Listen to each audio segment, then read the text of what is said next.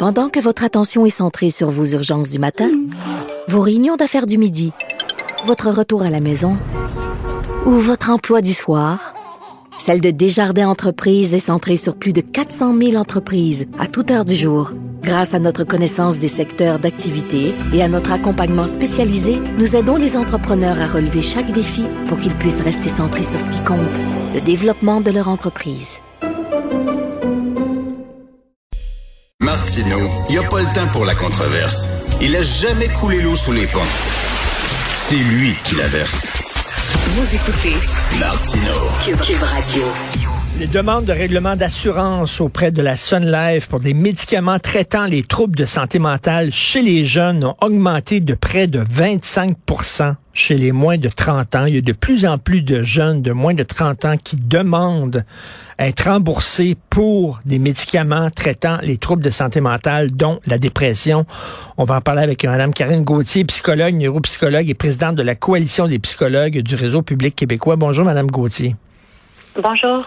J'imagine que ben, ça confirme ce que vous savez sur le terrain, ce que vous voyez sur le terrain depuis déjà un bout de temps.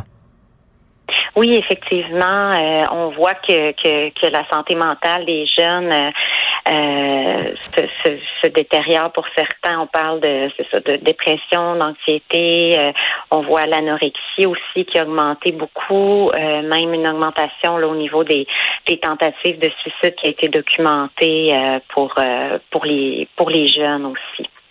Donc, c'est très préoccupant ce qu'on voit sur le terrain. Est-ce que c'est encore la pandémie? Est-ce qu'on peut associer ça à la pandémie ou ça remonte à plus loin que ça? c'est sûr qu'il y avait des besoins vraiment euh, importants. Puis on voyait là avant la pandémie une augmentation au niveau euh, des problématiques euh, de santé mentale, particulièrement la dépression, l'anxiété. Mais la pandémie, c'est sûr que contribuer là, ça l'a fait exploser au niveau au niveau des chiffres qui qui qu'on voit au niveau des tentatives de suicide, de l'anorexie, tout ça. c'est sûr que ça a été un, un, un stresseur majeur pour pour euh, particulièrement pour les jeunes, pour toute la, société, là, mais particulièrement pour les jeunes. Puis les effets, euh, même si euh, là maintenant on vit la, pour la plupart la vie comme avant, mais ça pour certaines personnes et pour beaucoup de gens, ça va avoir des effets à long terme sur sur leur fonctionnement puis la, leur niveau de bien-être finalement. Madame Gauthier, je ne suis pas psychologue, je suis pas un expert, mais bon, euh, je suis un parent. Euh, j'ai eu trois enfants, j'ai trois enfants, puis j'ai été jeune. Et euh, mon point de vue à moi, on sortait dehors quand on était jeune, on jouait dans mm ruelles, les ruelles sont vides, ils sont toutes devant leur écran, euh, c'est mhm. stressant, c'est stressant jouer à des jeux vidéo, les médias sociaux, le regard des autres, tout ça. J'avais pas ça moi quand j'étais jeune, on jouait à kick la canne dans ruelle, on avait un fun noir. Est-ce que ça joue pas aussi là-dedans? Je trouve ça je, trouve ça tellement triste l'enfance et la jeunesse qu'ils ont.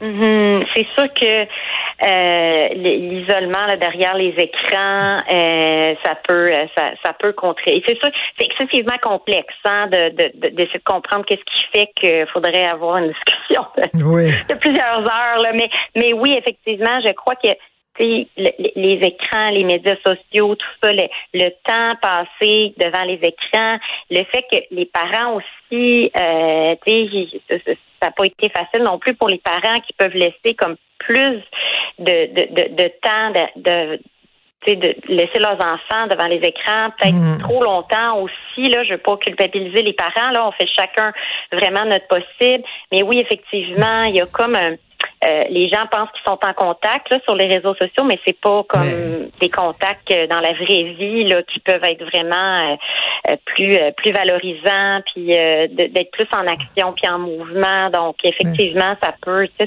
ça c'est un des aspects en tout cas qui peut contribuer à la situation qu'on voit qu'on voit actuellement. C'est une drogue, hein? C'est une drogue dure. D'ailleurs, c'est très difficile d'amener son enfant à, à, passer moins de temps devant son écran. C'est très dur.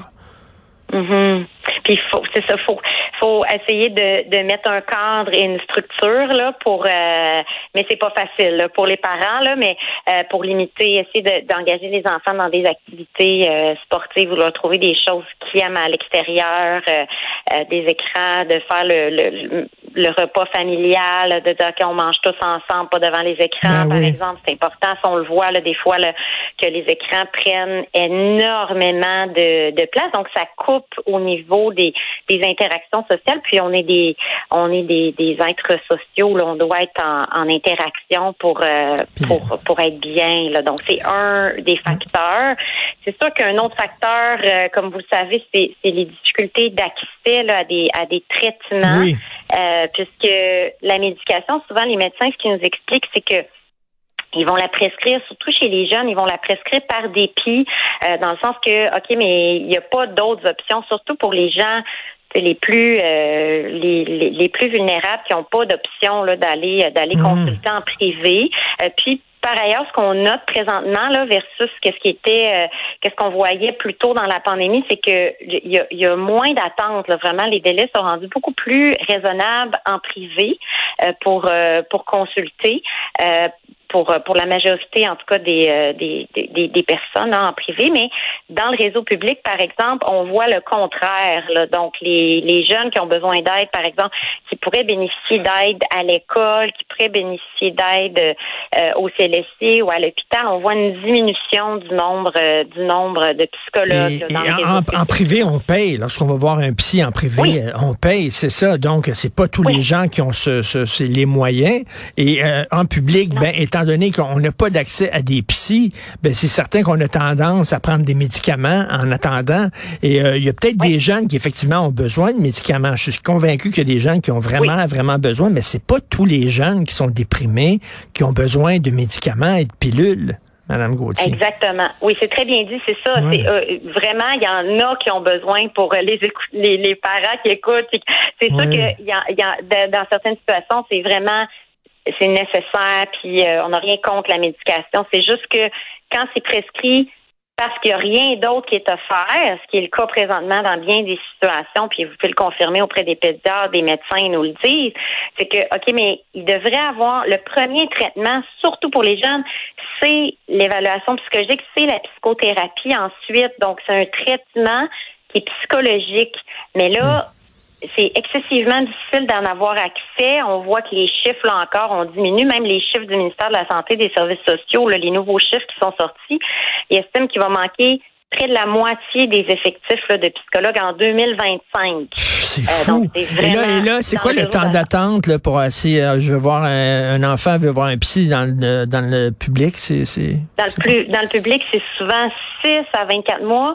Et des fois, c'est jamais. Honnêtement, des fois, c'est des jeunes, les enseignants ou tu sais qui essaient dans les écoles ou euh, dans des CLSC qu'il n'y a plus de psychologues parce qu'on voit vraiment une diminution là, euh, du nombre de psychologues. Juste en un an, euh, il y a eu cinq fois plus de, de, de gens qui ont quitté euh, par rapport à si on regarde l'année euh, l'année dernière, il y en a cinq fois plus que l'année précédente. Donc ça va vite le déclin. On a eu des chiffres là de, de, de gens au CHU Sainte-Justine. Je ne sais pas si vous aviez vu, mais avant Noël, c'était une chaise sur trois de psychologues qui était vide. sympa. Maintenant, les informations qu'on a, ça serait une sur deux. Donc, ça va vite. Une fois que le- l'exode commence dans un milieu, puis c'est pas juste au chute de Saint-Justine, là, là c'est l'exemple que j'ai que, que j'ai eu vraiment dans, dans les derniers jours euh, de gens qui m'ont dit sur le terrain que c'était rendu une chaise sur deux. Euh, plus, ça- plus les plus les gens partent, plus ça, à un moment donné, ça met une pression sur les gens qui restent puis ça devient insoutenable, tu sais, d'arriver à offrir des services puis de voir qu'est-ce qui se passe sur le terrain. Donc, de plus en plus de gens euh, quittent. Donc, c'est vraiment Oui. urgent d'agir. Ben oui, non, ça n'a aucun sens. là. Six mois, 24 mois, quand on a des problèmes, là, c'est, là qu'il faut régler ça. C'est pas dans 24 mois. 24 mois, on a deux ans de plus, là, à un moment donné. C'est, c'est autre chose. Merci beaucoup. Merci. Ça n'a aucun sens, Madame Karine Gauthier, psychologue et présidente de la Coalition des psychologues du Réseau public québécois. Merci. Bonne journée. Merci, bonne journée.